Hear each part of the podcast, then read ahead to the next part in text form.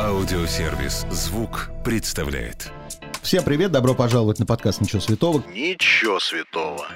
Каждый вторник я, Марк Андерсон, приглашаю в гости знаменитых людей, говорю с ними обо всем, о чем можно и нельзя. Ничего святого. Сегодня напротив меня сидит автор-исполнитель, человек, который ну, написал огромное количество хитов, в том числе и когда-то подарил свои песни Жене Белоусову, Андрею Губину, э, группе «Отпетой мошенники». Хорошее начало. И вы работали с американским исполнителем Бобби Макферрином. А, Да? Можно и так сказать, на самом Вот. деле. Так, Есть- ещё- так еще никто не говорил, и это очень интересно. Да. Очень интересная трактовка. Вот. Хорошо. Что я увидел в пресс-релизе? Написано. Иван Чебанов романтик. Я думаю, все ли еще Иван Чебанов романтик? Вот уж сколько лет в Москве? Все еще романтик? Да, Да. да, на самом деле. То есть да. Москва не испоганила? А мне кажется, это не важно, где ты живешь, это же просто состояние какой-то души. И тут э, романтика говорится не, не про только там э, какие-то любовные отношения, а просто в целом а, о жизни, да. То есть. э, Для меня романтик это равно такой, знаешь, все вот иногородние, они приезжают в Москву, их облапошить очень легко. Потому что А. они такие наивные. Вот ты все еще такой или нет уже? Не, не, конечно же, нет. Э, Попробуй меня облапошить. Не, не, романтика это просто вот в состоянии такой вот момент, не знаю, там, я до сих пор могу все, вот позавчера жену свою говорю, поехали, сейчас на сегодня красивый закат будет, на самокатах поедем от э, начала э, музеона э, до Воробьевых гор, без машин, без всего, просто поедем, венца белого возьмем, типа, просто красиво проведем вечер. Вот я безумно люблю такие состояния, э, такую атмосферу, и вот в этом, наверное, для меня главная романтика, и мне хочется такое, такое ощущение и в музыке передавать, чтобы люди, которые слушали, которые приходили на концерты, ощущали вот это, да, какой-то такой вайб э, э, рома- романтичный, красивый, э, душевный, искренний. Ну вот я начал сегодня готовиться к программе, я увидел фотографию, в том числе и твоей жены. В общем, легко, конечно, ее позвать куда-то гулять. Она такая смесь молодой актрисы Марины Александровой, Юлианы Карауловой. И а, ты, наверное, даже не знаешь такую актрису американскую Денис Ричардс. Вот когда была Ну, Денис Ричардс знаю, молодая, вот она Деннис очень Ричардс. на нее Это похожа. о- как «Остров» и «Пляж» называется фильм? Или... Да, много где снималась. Да, да, мы фанаты очень большие. Понятно, что такую жену-то выгуливать всегда одно удовольствие. А вот была бы у тебя страшненькая жена, я посмотрел, захотела ли бы ты с ней гулять где-нибудь. Ну, тут же главное любить, а уж страшненькая она или нет. Страшненьких мало кто любит. Хорошо. А ты заметил, что вот музыка, я периодически люблю с гостями на эту тему говорить, что музыка приостановилась, она как будто бы перестала двигаться вперед, нет никакого прогресса, либо деградация идет музыкальная, либо стагна... Вот такие слова я знаю. Либо стагнация. Но вот как будто бы все, что было в 80-х, в 90-х, так все это и продолжает происходить, просто чуть-чуть добавляют Интересная на самом деле тема, и тоже не раз я обсуждал с ребятами, с музыкантами. А, Просто количество артистов, которые делают что-то, ну, стараются креативить, там, возьмем, например, там, Кани Уэста или кого-то еще, кто не, не старается взять какие-то старые сэмплы, а просто реально создает, вот, ну, чаще всего что-то новое, как-то вот, знаешь, выходит за рамки стандартного фьюча, там, как бы, и, и весь такой вайб. Просто таких артистов не так много. А, Поэтому в целом создается ощущение, на мой взгляд, что музыка опять сама себя перерождает, перерабатывает, переделывает, и мы все, и я в том числе, смотрим и кайфуем, наверное, от, э, в первую очередь, состояния ностальгии, которое у нас было в самый такой яркий, да, эмоциональный период, там, с 12 до 17 лет. Ну да, становление читал, музыкальное читал, это. читал, э, интересную книгу, она называется «Ретромания», кажется, и как раз описывает, в чем же сила э, вот этого вот э, вечного э, восстановления музыки старого, да, это же ну, уже не первое десятилетие это используется, и достаточно успешно всегда, и то есть мои даже какие-то успехи прямой как бы э, пример того. И там вот хорошо описывается, что это, вот это состояние ностальгии, это один из самых сильных эмоциональных драйверов, который в целом нам э, уже в более взрослом возрасте дает какие-то живые эмоции. Но твоя музыка это должна быть музыка нулевых уже. А, нет, я родился в 87 году. Ну, как- когда ты начал уже соображать и понимать о музыке, тебе было лет 12-13. Это уже все-таки было м, начало нулевых, это была немножко другая музыка. Ну, наверное, все равно. Видимо, за счет того, что у меня есть старшая сестра, которая старше меня на 8 лет, э, вместе, как-то вместе, видимо, вместе с ней я переживал все-таки Слушал её 90-е, музыку. да, больше. Вот, а потом уже 2000-е, больше зарубежную музыку 2000-х я слушал, там, Тим- Тимберлейка, и, там, Агилера и всех остальных. А, а с ней вот мы слушали «Руки вверх» Андрея Губина, дискотеку... а, нет, дискотека аварии тогда вроде еще Ну, такая ярко не было, был- да, начиналась. была, да, И у нее прям были эти подборки, помню, кассеты, там, типа, танцевалочка, там, там четвертая часть, она сама записывала с радио или зарубежка там э, вот какие-то. И я вот, видимо, на этом рос э, достаточно активно. А еще я рос на, как неудивительно, э, у меня очень были, э, ну, есть крепкие отношения с дедушкой, потому что отца рано у меня не стало, и он меня воспитывал в целом такой так, пример мужчины в моей жизни. И вот с ним я слушал очень часто «Воровая», «Лесоповал», mm. а, «Круга» и, ну, там, отечественный какой-то шансон. Знаю очень много песен. Но ты это слушал не спорясь, потому что у меня э, родители периодически, ну, как папа, периодически в машине любил это все включать. Вот. И каждый раз у меня, я говорю, папа, напомни, а когда ты сидел, почему мы это слушаем? Ты знаешь, как-то вот э, у меня, наверное, не было такого ощущения. Я очень люблю деда своего, очень его уважаю, очень большой такой человек. Он был директором огромного завода и в целом был такой главой семьи. Для, знаешь, для семьи и всех, кто рядом с этой семьей. Авторитетный Очень человек, авторитетный да. человек, да. А, и вот как-то, ну, он слушал и ехал. Я как, ну, знаешь, запомнил всю жизнь, как он едет, мы едем э, на дачу. Э, ну, то есть, чтобы понимал, дед у меня ездил в, когда школа-то была, 2002 год, с водителем, у него был телефон, это в Барнауле, в Сибири. А, у него был телефон там, и он меня до школы утром часто довозил на машине. Я учился в очень обычной школе. Это был какой-то там джип э, э, ну, русский, я не помню, с тонированными окнами. Я вот с водителем приезжал в школу, и все, конечно, безумно интересно смотрели, что же это такое происходит. И, конечно, для меня то, что дед слушал, я думаю, ну, типа, нормальный музон. И он ехал так по, и так постукивал пальцами по, по рулю, и так чуть-чуть подпевал. Такая, вот, знаешь, такая блатная романтика в душе. При этом очень интеллигентный человек, очень умный, образованный и никогда вообще не был связан ни с каким криминальным миром. Ну вот просто, видимо, нравились ему душевные песни. Вот это всегда меня удивляло. Хорошо. А если верить твоей биографии, ты с раннего возраста обласкан возрастными женщинами. Ты знал Ларису Рубальскую. Знаю до сих пор. Да, слава богу. Созванивался с ней вот недавно. Все мы знаем, что в 90-х ты еще будучи ребенком работал на одной сцене с самой главной милфой 90-х с Аллегровой. Расскажи, видел ли ты в детстве э, ее без парика? А, без парика, наверное, скорее всего, нет, но я видел э, дырки на носке у, э, э, как его зовут, э, Леонтьева, Валерия Леонтьева, когда заходил да. на гримерку, это было первое потрясение, такое взрослое у меня, у меня парадигма мира сдвинулась, потому что... То есть они такие небожители? Да, да, я, не, ну, я не знал, я вообще не знал, что они в целом ходят и едят, я думал, что они все время на сцене. То есть у меня было ощущение, что эти люди все время выступают и на лимузине переезжают от одного концерта да, до другого. Да, да. Вот. А что у них еще жизнь есть обычно, это я позже уже понял. Э, вот. Вот, э, это был интересный случай. Э, у меня в целом достаточно рано началась творческая деятельность и достаточно успешно, как ни крути. А, в российских масштабах э, я в 93 году был победителем «Утренней звезды», а тогда это был главным. Но вот это все, надо сказать спасибо кому?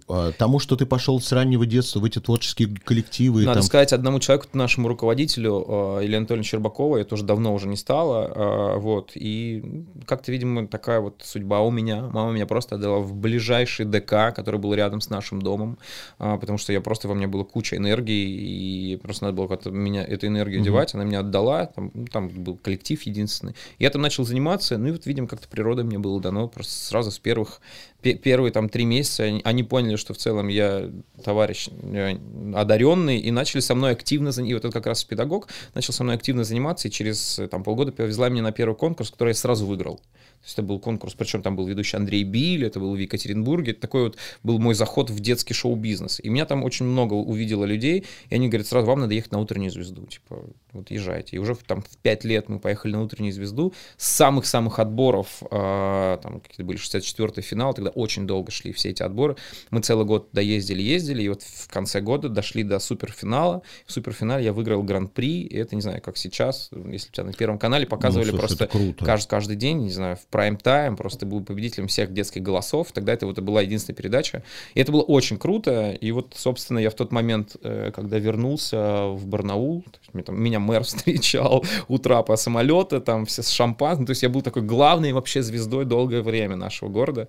И это вот э, дало, наверное, такие важные плоды. Я очень много, очень много занимался, очень много э, и, там, работал, и, как, и работал уже тогда. Мгм. Вот. Ну и в целом вот вся жизнь вообще была в этом. Это, с одной стороны, было очень хорошо, с другой стороны, потом было от этого очень тяжело, когда всего этого не стало. И это, знаешь, как вот ты вроде был там э, маленький, известный всем, интересный и нужный, и все тебя носили на руках, потом стал повзрослее и уже стал никому не Ну, интересно. было бы интересно, Это- если бы ты рассказывал, что у тебя были там в 12 лет первые рехабы уже. Такого не было? Первый барнаульский рехаб. Не, ну я, я на самом деле очень рано начал, да, отжигать там, ну как-то вот рехабов не было. Вот мне непонятно. Вот ты с самого детства вроде бы попал у- уже в эту тусовку. Ты сейчас напомнил Билли, я понял, что я настолько старый, что я помню, что у Билли жена была Лора Квинт.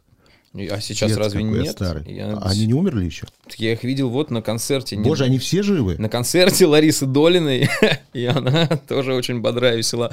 Я видел Биля и, и Лору, и мы вот встретились думал, случайно. все- Вообще, то я тебе больше скажу, что они все не то что живы, они все достаточно хорошо функционируют, у них есть детские коллективы, детское творчество, и они все там очень э, успешно, уверенно себя чувствуют. Ну, хорошо. И всем этим Ну занимаются. так вот, ты с детства попал в эту тусовку. Потом ты зачем-то опять вернулся к себе. И потом ты в следующий раз появился громко только на голосе, правильно?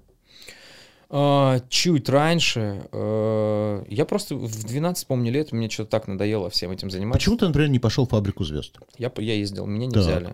На Я е- какую ты фабрику ездил? Я ездил на шестую. Это мы ехали, причем вместе сидели в самолете с Арсением Бородиным. Вот, и вместе летели, вместе... э, хотя нет, я скажу, я проходил кастинг как э, через блатной коридор, потому что я знаком был с Рубальской. И я, был кастинг отдельно для друзей э, звезд из разряда. Я пришел на этот кастинг, мне не надо было стоять в очереди. Все, все блатные собрались вместе из разряда. Э, и я не прошел, вернулся обратно в Барнаул. А не прошел, почему, как ты думаешь? Да потому что ничего, ничего не... Очень сильно был в себе уверен, это во-первых. Во-вторых, пел зачем-то песню Димы Билана, которую непонятно, я зачем ее пел, потому что пели ее все через одного. Ну и вообще, видимо, не вдуплял, что происходит, как надо готовиться к этим кастингам, что они конкретно ищут. Вот. И какой-то, мне, знаешь, это была региональная зажатость. Я такой вроде приехал, вроде уверенный в себе, но нихера как бы не уверен. Ну, то есть ты и не расстроился, что ты не попал. Да нет, у меня на самом деле очень э, активно в Барнауле развивалось все вообще. То есть я с 17 лет, я, я поступил на режиссуру актерское мастерство, и в этот же период как-то так вот, из-за того, что мы с друзьями очень много веселились и любили вообще там тусовки, мы начали организовывать эти тусовки. Потом там, буквально там, за год стали главными организаторами вообще всяких больших событий. У нас был свой офис, своя промо-группа, мы работали и делали очень большие ивенты. Я и там же и выступал, бывало, и что-то вел. А, параллельно у меня был э, бизнес, мы с мамой открыли, ну, я как бы генерил. А, у нас была сеть э, таких аксессуаров, там, раз, когда был, был, был вайп вот этого дискварда и всего остального, мы там что-то через Китай Ну, закупали, вот мне это привозили. непонятно, потому что, ну смотри, Барнаул все-таки это не столица мира, не музыкальная столица Хотя так мира. все говорят. Да, все говорят. Лондон и Барнаул, да, две музыкальные столицы мира. А, у меня есть подруга, вот она жила в городе абсолютно автомобильном. Там эти заводы, заводы по производству автомобилей в Детройте. Но она поняла, что она не хочет там жить, она уехала в Нью-Йорк, Мадонна, и стала певицей. Почему тебя не тянуло куда-то в центр? Тянуло всегда, тянуло. Но ты все равно сидел в Барнауле. Ну почему? Ну мне было 17, сколько, 18 лет, в 20 лет я переехал в Москву. Ну то есть э, я, мне надо было закончить, я учился в школе, заканчивал, я потом поступил э, на режиссур актерский. И как раз я вот, я ездил в на фабрику звезд, это был конец 11 класса. То есть я чувствовал, что все, там уже все понятно, и вот потом я вернулся, два года успешно поработал и начал писать уже там свои песни. С этими песнями начал уже гастролировать. И в целом у меня там э, такой был график, что я э, типа, пятницу-субботу выступал, там, у нас там 3-4 клу- клуба основных. Я где-то вел мероприятия как МС, какие-то я организовывал, а, где-то я выступал. Я, я за ночь проезжал типа несколько заведений, и все как бы меня в целом все знали, я всех знал. Город небольшой, конечно. А, и я как-то себя уверенно чувствовал в этой клубной ночной жизни и смотрел тоже на Москву, там, что делали здесь VIP 77, Тимати, и вот и ребята все тоже, как, как они, вот эта ролевая модель мне очень нравилась. А какие-то знакомства в Москве уже были у тебя? Вот Лариса э, Рубальская у меня была единственная. Но это для шоу-бизнеса не самое прям большое Единствен- знакомство. Это было единственное у меня знакомство, за счет которого я в целом а, сюда и приехал, и она же мне и помогла попасть на первый проект. Ну, не то, что помогла, просто тоже так же в, в очереди долго я не стоял. И получилось, что вот в В 20 лет я переехал. Тоже достаточно случайная история. Ну, понятно, что не случайно, видимо, это все. Потому что мы с ребятами решили поехать на Казантип, так сказать, чтобы, угу. ну, это как повышение квалификации вечери, вечериночной. Обычно едут попробовать наркотики, а вы видишь повышение. Хорошо. А мы что-то как-то нас всегда дорога вело, что-то вот Мимо. не по наркотически. Мы любили Молодцы. выпивать, тусоваться, и нам было от этого уже весело. А, и, собственно, получилось так, что я учился, причем на, драма... на режиссере драматического театра, вот, и я не мог лететь с ребятами там рейсом, которым летят, потому что там стоял спектакль, потом его отменили, и я быстрее-быстрее нашел какие-то билеты, а, купил их с пересадкой в Москве, и только после того, когда я купил эти билеты, а, я увидел, что в этот день, именно день пересадки, кастинг на проект СТС зажигает суперзвезду. И я и думаю, ну ладно, одной ногой типа зайду, все равно время есть у меня между рейсами. Вот, я сходил и попал на этот проект, так и переехал в Москву, потому что мне подарили обучение в МГУ, и, собственно, я вот думаю, ну, тут уже меня само, знаешь, я уже угу. не ездил, не, не, не просто, просто так, а меня самого, самого уже затянуло, я думаю, ну все, круто, типа, вот так вот, так мне нравится. Хорошо, после Рубайской твои первые знакомства какие были? После Рубальской э, Лина Рифульна, такой из крупных знакомств. Она как раз была директором проекта СТС «Зажигает суперзвезду». Mm-hmm. Мы с ней очень хорошо там поладили, и она мне такую подарила дорогу в жизнь как ведущего э, мероприятия, потому что в финале этого проекта она мне предложила провести ее день рождения, в котором было куча вообще разных людей. Это был ресторан «Прага». Я человек, который раньше вел только вечеринки в Барнауле, конкурсы на раздевание там, или что-то еще. Тут мне надо было провести супер э, такое шоу-биз-эвент. И я за ночь там готовил сценарий какой-то. В итоге я очень хорошо провел это мероприятие. Там был видеооператор, который это снимал. Я у него с ним договорился, он мне потом отдал какие-то видео. И я пошел по ивент-агентствам. Вот начал просто говорить, что вот я вот работаю, хочу работать. Про себя рассказывать, везде стараться стучать просто по, во, во все двери, в продюсерские центры и вообще везде. А, и, собственно, вот Лина Рифуль, наверное, был первым таким знакомством. А затем как раз такой, наверное, какой-то первый успех э, произошел чуть позже, это был 2011-2012 год. Я познакомился, есть такой Николай Ростов, музыкальный продюсер, он занимался проектом «Ика». «Ты держи меня за руку». Mm-hmm. Может быть, помнишь, очень громкая была песня. Э, и он со студией много работал. И как-то мы с ним начали вместе писать, э, что-то создавать. И еще э, тоже был один его товарищ, Паш Назаров, директор Максима и многих, да, да, да. Тимура Родригеса. И они в тандеме говорят, ой, слушай, нам нравится твой материал, давай мы попробуем с тобой поработать работать как там продюсера типа. И вот буквально мы с ними сделали песню. Э, Паша как-то ее поставил на Лав Радио в активную ротацию. Через месяц мы там снимали клип с Худяковым. Это был 2011 год, когда Худяков был просто небожителем. И я думаю, о, блин, я тут не успел даже что-то в Москве. Ну, это просто изи вообще. Два года, и типа, я вот уже клип с Худяковым, я на радио, у меня начали там выступал на Биглав шоу, там где-то, ну, короче, вот, была супер жара. А, и вот, наверное, это вот первые такие вот следующие уже знакомства с конкретным прямым шоу-бизнесом. А, и только после этого, когда вот с этим клипом и с этим релизом ничего не случилось, ничего не произошло, потом у меня был депресняк, год, наверное, я еще тяжело было, когда тебе казалось, что вроде все, все, все. Я помню, знаешь, я такой, ну, я в депрессии, я на, балконе лежал, курил, я тогда еще покуривал, да, курил такой, смотрел в небо, там, блядь, ой, извините, вот, думаю, что, что такое вообще происходит, э, типа, все пошло не по плану, не так и планировал, надо что-то делать. Но меня спасло то, что я в тот момент вел мероприятие, и был достаточно востребованным, э, ведущим именно. Угу. И у меня все равно каждый, каждую неделю я работал, был выход какой-то на аудиторию, на публику, и вот это мне дало возможность, и знаешь, вот этот какой-то артистический вайп все равно э, чувствовать, зарабатывать деньги, и вот дальше дотянуть уже до каких-то следующих музыка, музыкальных побед. Я на самом деле безумно благодарен вот этому опыту большому. Я вчера послушал твои песни. Во-первых, слава богу, ко мне приходит очень много молодых исполнителей, и когда мне приходится слушать их песни, это пытка для меня. Прям пытка. Либо кто-то не проговаривает все тексты, у кого-то каша, у кого-то специально голос они понижают. Ну, чудовищно это все звучит. Да, ты человек, который в голосе выбрал Билана. Ну, так случайно получилось. Да. А, у нас же как принято считать? Есть противостояние. Есть Билан, есть Лазарев. Вот тебе музыкально кто больше близок?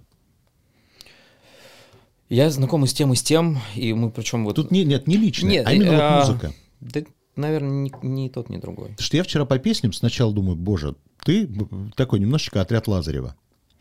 Такое все выверено, все правильное. Потом смотрю, есть песни, которые немножечко напоминают и Билана. А вот что интересно мне сказать, ты слушал? Вот то, что если ты слушаешь что-то типа Вани Чебанова, если старых из Если ты старых думаешь, я песен, запомню все эти названия... Я вчера первый раз это услышал. Мгм. Конечно, я названия никакие не помню. Ну, Просто старый материал, он очень отличается от того, что вот... То, я- что мне напомнило Билана, точно, это абсолютно э, твоя недавняя работа, где вот, э, вот ты там жених и девушка играет твою невесту. А, Вот это уже немножечко Билан такой. ну, наверное.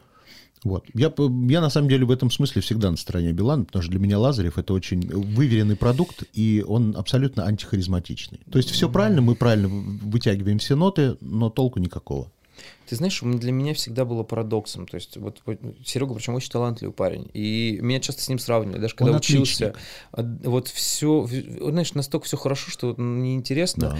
И долгое время у него не было ни одной песни, которую кто-то мог напеть. Скажем так, у него всего И две под- песни осталось, и- которые кто-то может И напеть. под- это причем случилось ну, достаточно недавно, Мгм. а при этом он все равно был очень востребован. Понятно, что от Смэша там много прилетело и всего остального. Но ты знаешь, вот он такой трудяга, просто я знаю, как он работает, как он ко всему к этому подходит.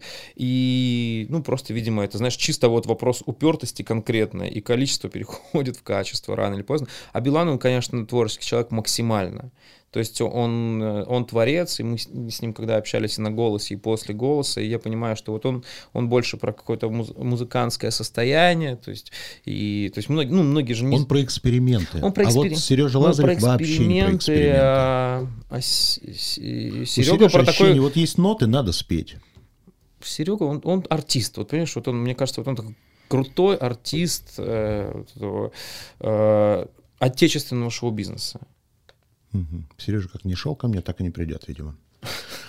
Ладно. Я как-то случайно однажды ночью увидел тебя в этом в подкасте на Первом канале, где вы с Долиной пели. Мгм. Как тебе с ней работалось? Очень. Она сложная а, женщина. Меня очень пугали вообще, что типа, Вань, ты должен ну, быть наготове, не, мы не знаем, что будет происходить. А, Ни одной ноты мимо не должно Да быть. там даже не то, что ноты мимо, но просто говорили, что ну, это человек настроения, многие это знают, и непонятно, какое сегодня будет настроение. При этом это была первая встреча с Валей Карнавал после вот этого большого резонанса, который произошел. И я там, меня это, знаешь, позвали как это, реабилитироваться за Мгм. молодых музыкантов, что и моло- молодежь тоже есть музыкальная, и там и с образованием, которая умеет играть и поет неплохо вроде. А, и, собственно, ну вот я шел туда, знаешь, как на этот прыжок типа с парашют, непонятно, раскроется он или нет. Но по факту либо у нее было хорошее настроение, либо реально как-то вот у нас совпали с ней. э, Нет, говорят, что когда она чувствует людей своих музыкальных, Вот. У нее выключается все вот это недовольство. Потому что я зашел сразу, то есть я сразу исполнил, не помню, какую-то ее песню, причем в какой-то своей, там, знаешь, я прям с этой песней шел, то есть это важно было с первых секунд как бы, ну, об- обозначиться. И она как бы, ну, она это почувствовала, и сразу я вот так понял, что с первых секунд расслабилась. Ну, Плюс у меня был букетик с цветами, тоже, наверное, дало какой-то бонус. А, и все, и мы начали разговаривать, она вообще, она поняла, что я, ну, нормальный парень, не отмороженная там малолетка, да. А, и самое главное, что там было очень много творческих импровизаций, я там что-то играл, и мы экспериментировали, и там же вот как раз родилась идея этого дуэта, где мы сделали просто челлендж, я начинал петь свою песню, и так удачно эта песня То совпала. есть это был прям экспромт. Это был экспромт, который мы заранее примерно, ну, то есть я понимал, что мы возьмем эту песню, а уж дальше как она в нее вольется, не было непонятно. А, и все, и мы начали петь. Я говорю, Александр, сейчас вы вступаете, она вступает. Только она вступила, я понял, что все, пазл сошелся, и она кайфанула. И по вайбу как-то все по тексту от моей, от моей песни сошлось с ее припевом. И все, и после этого я понял, что это победа, и очень круто это получилось, и все это почувствовали на площадке. И сам эфир вообще прошел настолько э, и эмоционально, и тепло, и душевно, и очень, знаешь, искренне, что в финале прям вот, ну, случился праздник такой, в хорошем смысле этого слова. И все, она сразу же меня там на эфире позвала к себе на концерт выступить с этим номером. Я позвал ее к себе на концерт выступить. Вот. И сейчас мы пришли к тому, что мы сделаем такой ремейк, миксанем мою ее песню и выпустим это в э, сентябре. У нас будет такой совместный дуэт. То есть я прикоснусь вообще к, э, к великому. Вот. Мы выпустим «Погоду в доме», и она еще станет сразу же саундтреком там, к одному фильму. Это у нас такая будет интересная очень промо-история, к которой мы сейчас как раз готовимся. Ну вот ты в шоу-бизнесе опять со стариками. А, с, э, ну да, со взрослыми. Но с талантливыми стариками. Ну, ну, в целом, да. А 10 июля ты э, как раз вот в Сочи будешь выступать на концерте Агутина. Мгм. С ним что-то будете петь? Как- С Агутиным очень. Я, у меня есть, на самом деле, даже две таких демки, которые хочу ему показать. Я бы очень хотел с ним что-то записать, исполнить. С ним или, например, даже готов подарить ему эти песни? А, нет, наверное, все-таки с ним. Закончился у меня тот период. Я раньше очень много писал и на продажу, и просто кто-то кому-то отдавал эти песни. Вот сейчас э, больше хочется делать в своем ключе. Ну, И эти песни мне очень нравятся. Мне кажется, они очень интересные. И с ним, наверное, они бы вообще вот за- зажили суперсилой.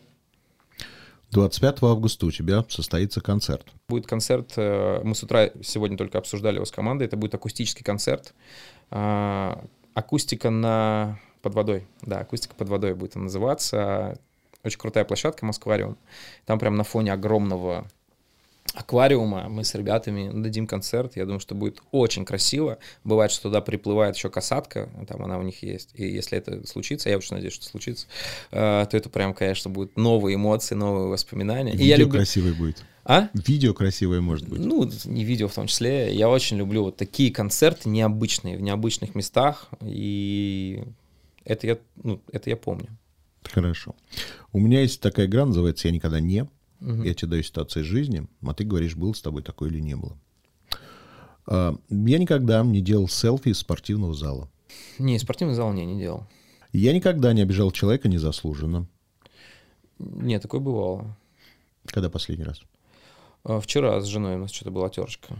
Ну, жена не считается. Ну как, наш человек. Жену обычно всегда обижают незаслуженно. Но они потом мстят. Хорошо. Я никогда не был на нудистском пляже. Был. Так, понрав- у всех свои истории. И Казантип, кстати, как раз был. Это, я не знаю, можно считать за нудистский пляж, потому что там не все были. Но мы с ребятами поняли, если мы приехали сюда, нам брать от жизни все. Есть даже фотографии где-то, рано или поздно, я думаю, что они могут всплыть. я никогда а, не был в театре драмы имени Шукшина. Нет, был, конечно же. Был? Это же наш алтайский знаменитый театр драмы. Я никогда, вот серьезный вопрос, я никогда не занимался сексом в самолете или поезде. Не занимался. Я никогда не переключаю канал, если вижу себя по телевизору. Не переключаю. А я, наверное, не, прям не, не было такого, что прям часто себя видел, поэтому, наверное, мне было интересно и хотелось там друзьям показать кому-то еще. Потому что не, не повседневная история. Я никогда не посылал дикпики. Никогда не посылал. Я никогда а, не совершал крупной покупки, о которой потом очень жалел. М, Квартиры довольны? Очень. А то бывает, что купят. Очень довольны. Мы долго искали, это отдельная история. Мы каждый день радуемся, просто благодарим судьбу, что у нас есть такая квартира, что она такой получилась. Нет, я, наверное, рациональный человек, такой как-то ерунды. То есть не было такого, что с первых каких-то больших гонораров пошел и... Нет, наверное, не было. не из тех, кто на 3 миллиона себе Гуччи купит. Да, нет, конечно. Хорошо. Я никогда не обращался к услугам гадалок. Я был недавно у астролога, не знаю, считается ли это за гадалку. Конечно. Чё А, Рассказали, что начинал, начинается э, очень интересный этап, который будет длиться до 27 года. Так. И что это вот время главных вообще свершений побед, и надо вот фигачить максимально, насколько это У возможно. всех ли в твоей В май... жизни? Причем мне было интересно. Я думал, может, она всем так воду льет, как бы в уши. А, но потом мы были вместе э, э, с Дашуней, и она ей начала говорить, что у нее там не все как бы в порядке. Потом еще были у нас ребята знакомые, кому-то она вообще сказала, типа, знаешь, это ходите с сказкой на голове, из разряда очень все опасно.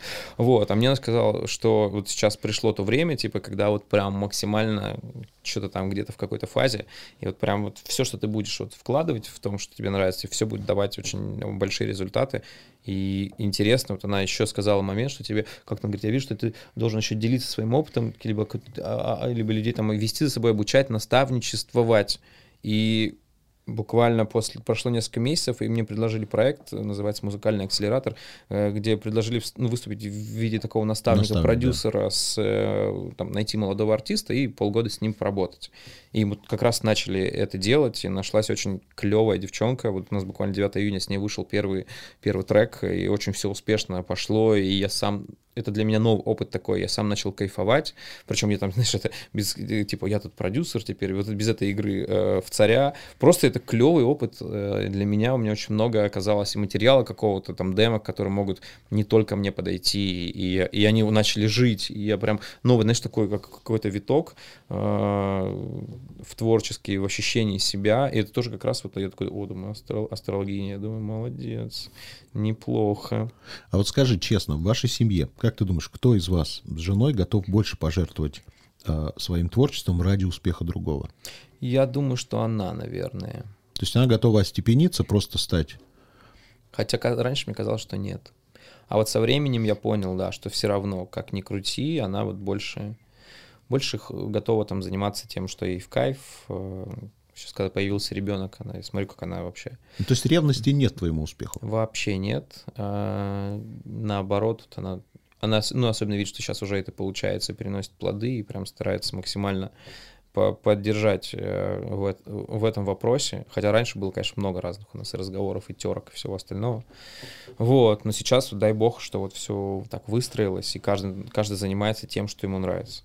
Я никогда не пользовался своей популярностью в личных целях. Пользовался один раз. Но не Когда то, чтобы прям это была какая-то лютая популярность. У меня был очень интересный случай. А, Меня как-то при- пригласили провести день рождения сына Медведева, когда он был президентом. Необычно. Ну, я переехал, вот я только год переехал в Москву, и тут у меня то одно, второе, думаю, как вообще тут все хорошо. Вот, я провел достаточно успешно, потом долго, три года потом работал с их семьей, с их друзьями, вот просто как такой, знаешь, личный ведущий. И пел, что-то, ну, это просто много было всего интересного. Вот, а, и как-то я еду, меня тормозят ГИБДДшники, и что-то там прям, что-то двойная сплошная или что-то такое, лишение прав, что-то такое. Я говорю, ребят, ну вот я все... И у меня же... а, и причем после этого мероприятия э, вышло там Стархит, что-то еще, развороты прям, типа парень попал, типа приехал из Барнаула, стал ведущим у президента, и вообще, типа, и там прям рассказывают. Там на фотке я, Стас Михайлов, типа, и Марк Тишман, кажется. Типа, любимые артисты семьи президента. Я с, это, и я с собой возил эту штуку на всякий случай всегда в этом в бардачке. Я говорю, ребят, так и так опаздываю на мероприятие. Я говорю, вот посмотрите, ну я с кем работаю, типа, сейчас еду там, что-то вот, вот в этот момент меня отпустили. Говорят, о, типа, красавчик, так держать. Так, я никогда не заводил аккаунт в Тиндере. Заводил. Ну и как? Слушай, это, мне это был, э, пока мы еще даже с Дашуней не познакомились, 10 лет назад, он тогда вообще никто не понимал, что это такое, как с этим жить. Было пару удачных кейсов, так скажем. Я никогда а, не хотел проколоть сосок. Не, не хотел. Я никогда не дрался с женщиной. Нет. Я никогда не выигрывал в казино. Выигрывал. Какую сумму? небольшую. а, Это, кстати, было в приезд ФА, когда я приезжал на фабрику звезд, я помню. А, Последний день, я, ну, меня никуда не взяли, ничего, и у меня оставалось 500 рублей. Я зашел, не, автоматы были тогда еще, они работали. Я зашел в эти автоматы, и я выиграл что-то с этих 500 рублей, что-то 6 тысяч, что ли, или 7. И я такой, блин, нифига себе, с какой там джекпот у меня выпал. Это единственный был раз, когда я так выиграл. Но видишь, логика не попал туда, попал здесь. Ну, типа, знаешь, да, это... Я никогда не залезал в телефон своей второй половины. Ну, с, как- с каким-то умыслом. Ну, не- конечно, С да. каким-то умыслом нет. Я никогда не писал в раковину. Писал, конечно. Я никогда не ходил в стрип-клуб. Ходил. Понравился? В А, какой? Вот еще вопрос. В женский или мужской? А, Я, если честно, и в том, и в том был. А, Я, так как мы работали в, в клубной этой деятельности, а я еще раньше занимался брейкдансом. И нас как брейкданс команду, мне было лет 13, приглашали выступать на вечеринках. И мы все время со стриптизершами переодевались в одних гримерках, потому что наши выходы были между, где-то между в клубе, где-то между ними. Я поэтому еще с того момента насмотрелся, все мне так вообще это типа было То есть неинтересно сиськи уже. обесценились для тебя? А, Ну, как-то типа не то, что прям вот пойти и куда-то что-то ради этого смотреть. Хорошо. Я никогда не делал татуировку, о которой потом очень жалел. Е- делал. Прям ну, жалел что прям очень жалел, но, наверное, все-таки я бы... У меня есть татуировка здесь, а, где-то она. Я просто... Вот этот канат бы, который здесь есть, я бы его, наверное, все-таки не делал, потому что... И потом я понял, что он выглядит как змея. Особенно, когда издалека. Ну вот, ладно, что делать. Я никогда не желал смерти человеку. Нет. Я никогда не смотрел целиком выпуск «Дома-2». Смотрел, конечно. Понравилось? Прям, я помню, мы смотрели все вместе, тоже вот еще было в Барнауле, жили когда на даче летом, и типа вечерами что делать, мы прям ждали, все там были в курсе, Фу. в курсе всех этих движух, да, и хорошо, нормально. Я сейчас, кстати, ну, с, с Нелли Ермолаевой так периодически пересекаюсь, выступал недавно у нее на день рождения. Я никогда... О, я никогда не служил в армии. Я не служил, Я никогда не пользовался секс-игрушками. а, пользовался. Не буду спрашивать. А Я никогда не хотел изменить что-либо в своей жизни. Про что-то я недавно думал. Нет, наверное, каких-то таких моментов прям важных. Я всегда стараюсь придерживаться такой позиции, что это было, это уже не изменить, и чуток об этом переживать, когда это уже случилось. Что или кто для тебя свято? Ценности, наверное, какие-то простые человеческие, которые мне близки. Семья, друзья, любимые люди, честность э, в работе, в общении с людьми, ответственность. Вот, наверное, ну, ценности, которых я придерживаюсь. Для меня это свято, и я стараюсь никогда ими не кривить. Все, спасибо. Не что. Если вам понравилось, сохраняйте эпизод, чтобы было удобнее следить за новыми выпусками, которые выходят каждый вторник в аудиосервисе «Звук». Через неделю новый герой. Дождитесь.